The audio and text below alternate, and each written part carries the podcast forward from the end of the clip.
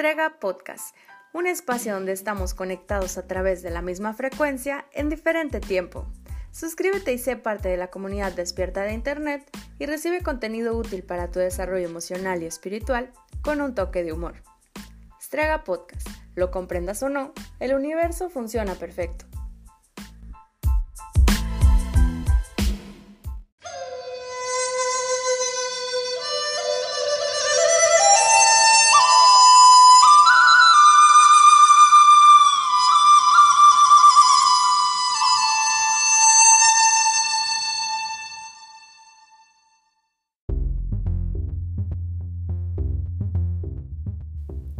Buen día, buena tarde o buena noche, dependiendo en qué parte del planeta te encuentres. Mi nombre es Linda, esto es Estrega Podcast, sean bienvenidos. Es momento de relajarte, de respirar profundamente. Si tienes algún incienso, préndelo.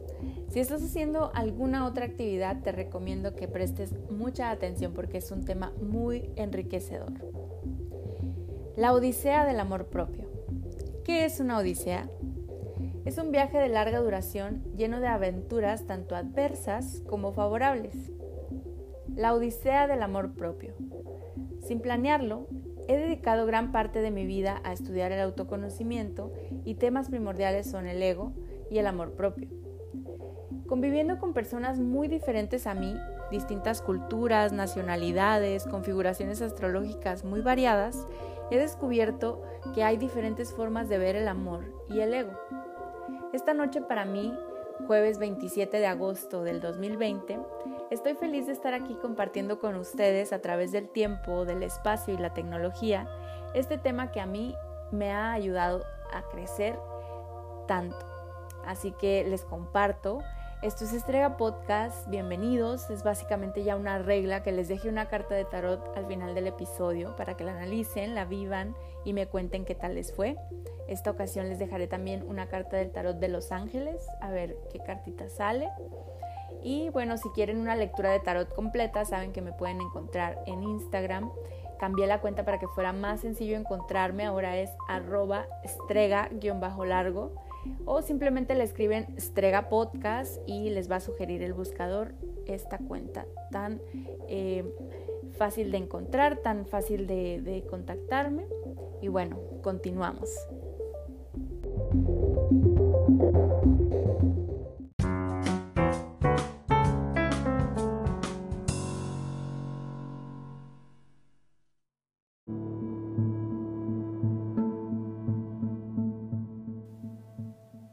Hablar del amor propio, tengo que mencionar al ego.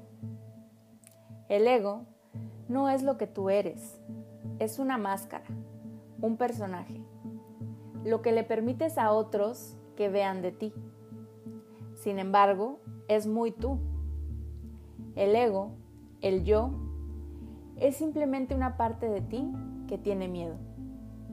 En tu carta astral está representado por tu ascendente cuando conversamos, normalmente tenemos puesta la máscara, y no me refiero al cubrebocas. El miedo nos vuelve vulnerables, nos hace fáciles de lastimar. Normalmente vivimos con barreras, evitando así ser vulnerables.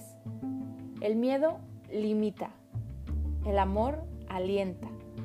El miedo humilla, hiere, se queda, no avanza. El miedo detiene el amor libera.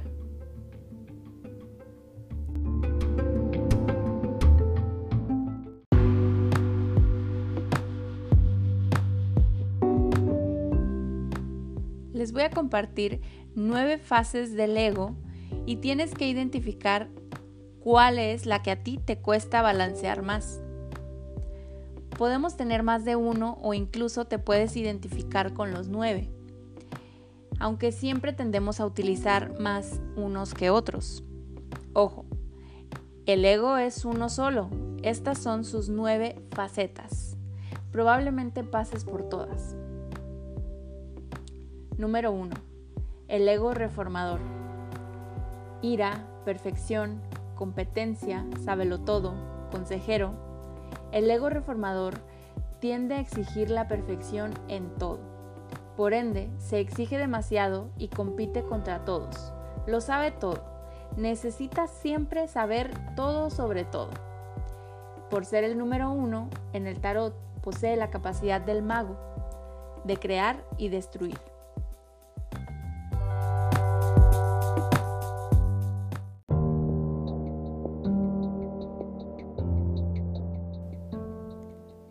Número 2.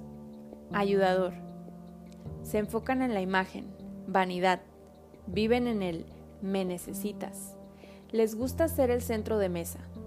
El número 2, el ego de ayudador, tiende a ser vanidoso.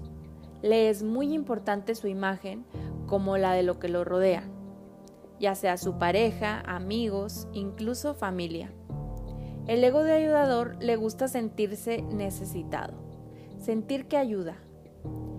Es de gran satisfacción. Le gusta que todos sepan que gracias a él se salvó el día.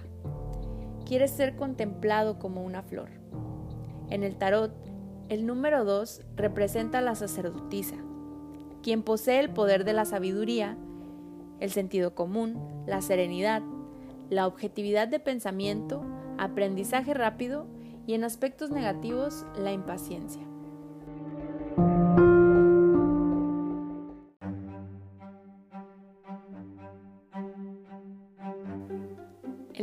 3 es competitivo, trabajador, envidioso, buleador, comunicador.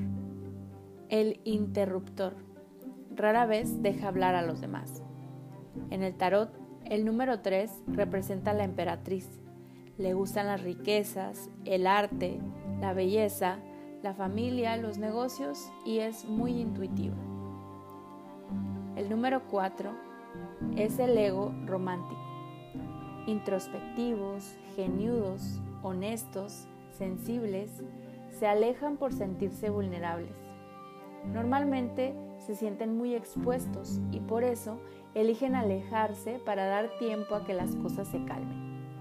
Otros tipos de ego pueden ver este tipo de ego como débil, cobarde, incluso pueden percibir este acto de alejarse por vulnerabilidad como un tipo de chantaje o manipulación. En el tarot, el número 4 representa al emperador, un personaje con poder mundano y riqueza, estabilidad y autoridad, fuerza y consecución de metas.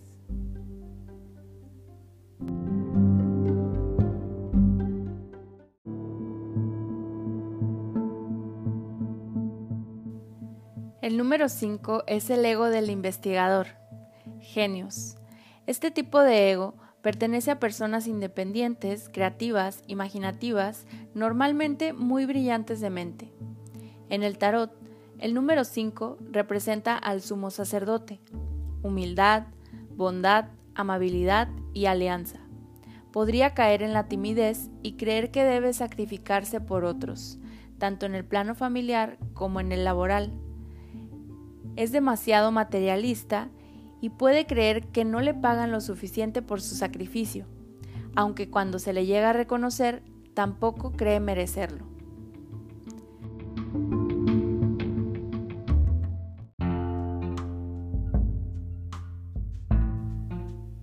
Número 6. Lealista, seguridad, trabajador, evasivo, ansioso. Normalmente están a la defensiva o confían en exceso. Tienden a ir de un extremo a otro, confiando demasiado en personas que tal vez no tienen la capacidad de asumir y responder de la misma forma leal que ellos ofrecen, y ser desconfiados de quienes están ahí para ellos incondicionalmente. Son evasivos y pueden caer en el exceso de seguridad y en la arrogancia. En el tarot representa a los enamorados. El número 6 habla de bellezas, de pruebas, pruebas superadas con honor, apasionamiento, optimismo, así como la necesidad de ponerse a prueba a sí mismos y a quienes lo rodean.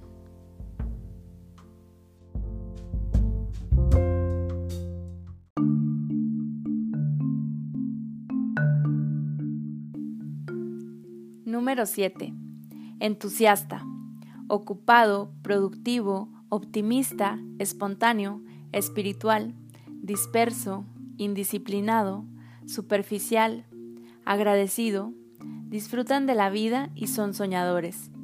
Pueden pasar mucho tiempo en su imaginación soñando e imaginando posibles realidades.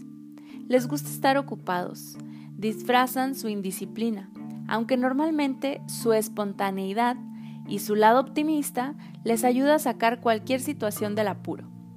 En el tarot, el número 7 representa la carta del carro, el movimiento, la necesidad de revisión, éxito y triunfo, grandes esperanzas de victoria.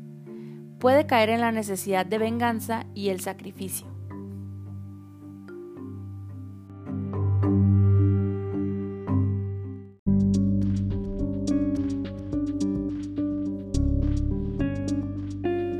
Número 8.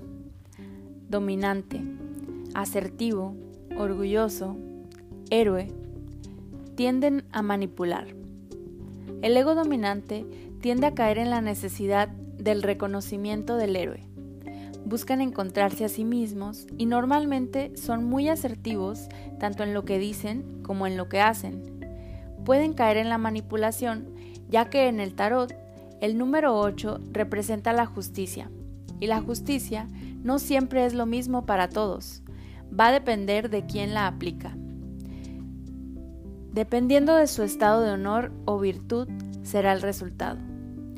Normalmente tienen buenas intenciones y buscan la equidad para todos.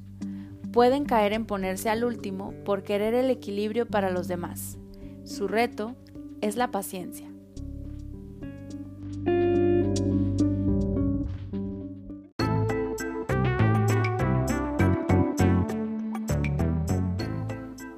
Número 9 tranquilos, espontáneos, introvertidos. Son pacificadores, normalmente de mucha fe. Están conectados con la espiritualidad, la espontaneidad y suelen tener un rol de pacificadores entre sus amistades y familiares, aunque terminan apartándose de todo y de todos para encontrar su espiritualidad.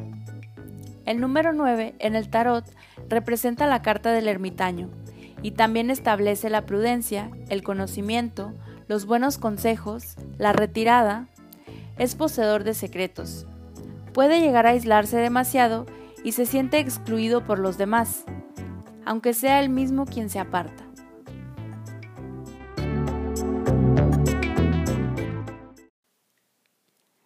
El punto de conocer qué tipo de ego tenemos y trabajar en las debilidades nos ayuda a identificarlo cuando estás en medio del drama. Cuando estás en medio de la vida y no puedes detenerte a pensar, va a ser algo muy automático. Simplemente vas a identificar la característica de tu ego y sabrás si lo continúas usando o no. Una de las cosas que he aprendido en meditación ha sido a conocer a mi ego, a dialogar con él, y aún así sigo aprendiendo aunque en algún punto de la meditación el objetivo es apaciguar ese diálogo interno y encontrar un silencio. Es como si no hubiera vacaciones del ego, siempre está contigo, así que es mejor que tengas una buena relación con esa parte de ti que está tan asustada de vivir, de ser feliz y sobre todo de soltar el control, porque irónicamente todo tipo de ego va a creer que sabe lo que te conviene,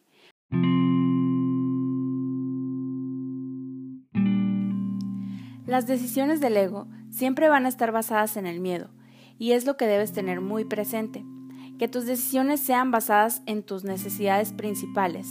Por ejemplo, si tu ego es vanidoso, en lugar de presumir que eres bello o bella, o peor aún, atacarte por cada inseguridad de tu cuerpo, alimenta mejor tu espíritu con cosas positivas, cosas que te hagan sentir más vital. Cuida tu cuerpo y lo reflejarás en tu belleza exterior.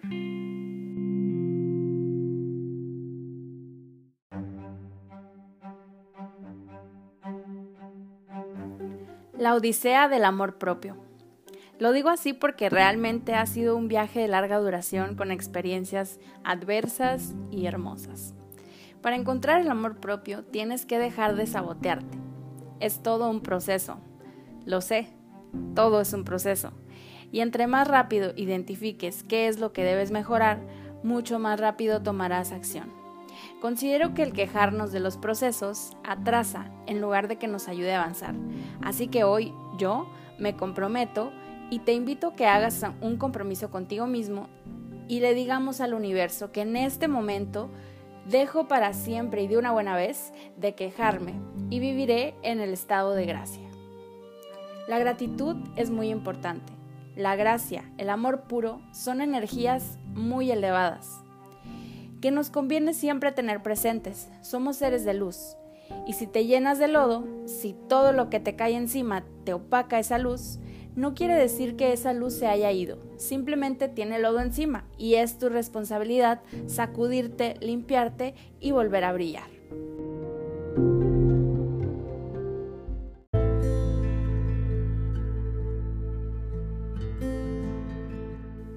El amor propio es una de esas cosas que no puedes pagar y que lo hagan por ti. Tiene que venir desde dentro, desde ti. Esas ganas de ser mejor, de armonizarte, todo ese vacío lo puedes llenar al meditar. Meditar de verdad, sacar todo eso que te cae encima, que te opaca esa luz, sacar esa furia, llorar, gritar, patalear, danzar y celebrar la vida. Eso es meditar. Ya después te sientas a contemplar el universo. Primero, hay que sacudirse todos esos pensamientos basura y sobre todo del pasado.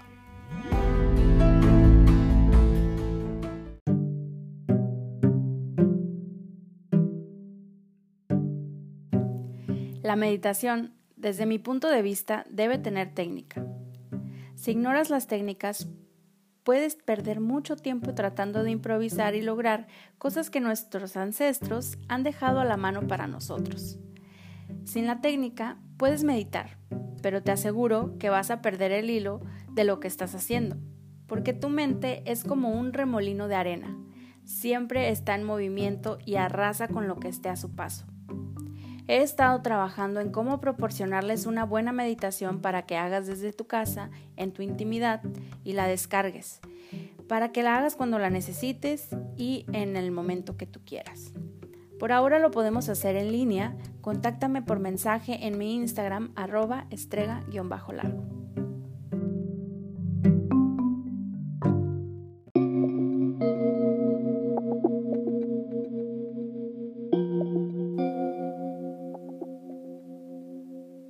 Único que tengo es a mí misma.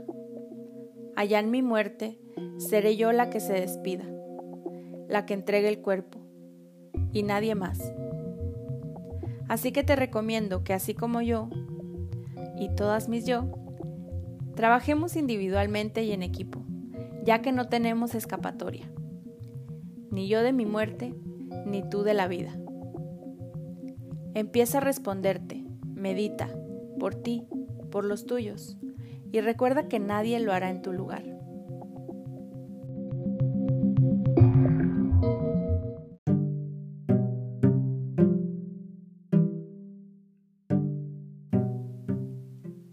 Cuando nacemos, lo primero que aprendemos es a respirar. Por eso es tan importante la meditación, porque la respiración te recuerda y te regresa a tu centro, a la vida. Los pensamientos que tienen los padres, sobre todo la madre, te pueden condenar o ayudar en tu proceso de desarrollo como individuo. Todo tiene influencia sobre ti. Los padres, los abuelos, los tíos, los primos, todos los que te rodearon y te programaron en tu infancia tienen que ver con tu realidad de hoy. La buena noticia es que podemos reprogramarnos en caso de que hayas vivido algún trauma. Procura tomar las terapias que ofrezco, como lo es el tarot egipcio, el tarot de los ángeles, la carta astral, el informe infantil, signos numéricos, entre otras.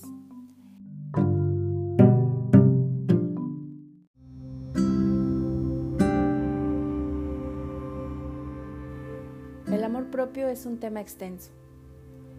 Tu infancia, tu relación con el mundo exterior, tu sexualidad, tu espiritualidad y la manera en que te desenvuelves en el plano material son aspectos muy importantes para aterrizar lo que es el amor propio.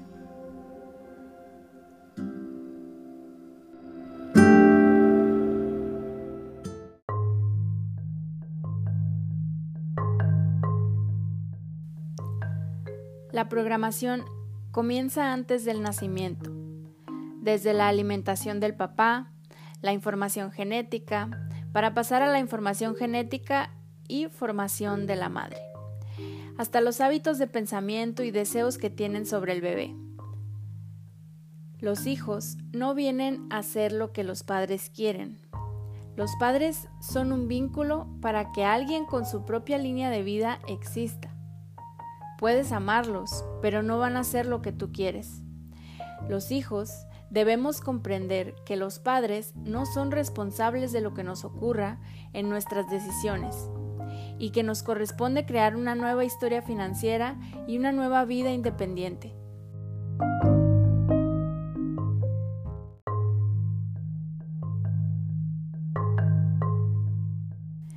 Si los padres en su mente abren una línea de vida en su imaginación o deseo y piden a Dios o a la vida, al universo, que lleve a sus hijos por un buen camino, habrá un karma, ya que el buen camino puede ser relativo para todos.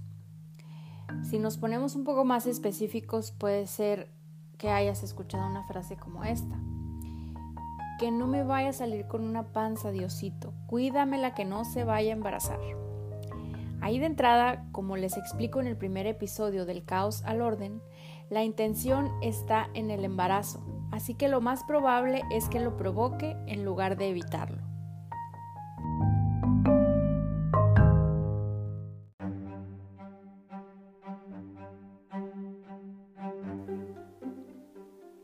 Por eso es tan importante cuidar nuestras palabras. ¿Cómo se manifestará? Puede que el hijo se frustre tanto que no haga ni su sueño ni complazca las peticiones de los padres, o que obedezca las peticiones de los padres sin ser feliz. Hay que aprender a comunicar nuestros derechos universales. Y si no entienden de frente, en tu privacidad, diles a cada personaje de tu familia que te controla, con amor, te libero de la responsabilidad que tienes sobre mí. Ahora soy un adulto responsable. Con amor, te libero de las decisiones que tomas sobre mi vida. Yo y solo yo soy responsable de mí. También puedes decir, te libero de mis expectativas. Te permito que decidas por ti. Cuando los liberas, comienzas a conocer la verdadera libertad, tu verdadero ser, y ahí comienza tu vida.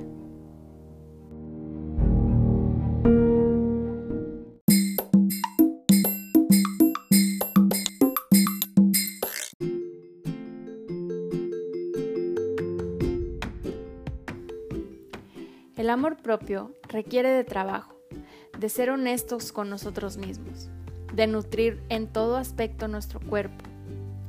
Trabajar en nuestro sueño también alimenta nuestro espíritu. Los hábitos alimenticios, de pensamiento, son solo el camino para tu mejor versión. No importa qué, tienes que encontrar lo que amas e ir hacia ello. Dicen que lo que no te mata te hace más fuerte. Yo pienso que lo que no te mata te da la oportunidad de crear una nueva historia y te da la fuerza las cosas buenas. La familia, los amigos, la satisfacción del trabajo es lo que te mantiene completo. Es a lo que debes aferrarte cuando estés en el suelo, a lo bueno. Hay que aceptarnos a nosotros mismos, amarnos, enfrentar nuestros traumas. Ninguna transformación ocurre sin que exista la aceptación del problema.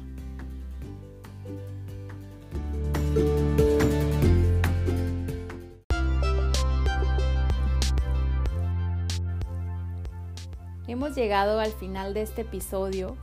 Mi nombre es Linda, saben que me pueden encontrar en Instagram como arroba estrega-largo. Les agradezco si comparten el episodio para llegar a más personas. Y bueno, les dejo con la carta de los ángeles y una carta del tarot egipcio. Esto fue Estrega Podcast. Les deseo una larga y feliz vida.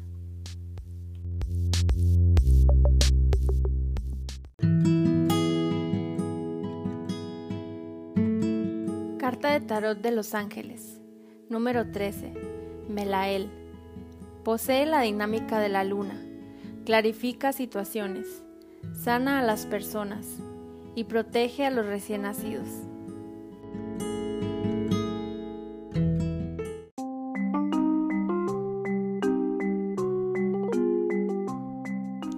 carta de hoy del tarot egipcio nos habla del éxito material, seis de oros. Esta carta representa la filantropía, la caridad, los dones, los premios, la solvencia en asuntos materiales.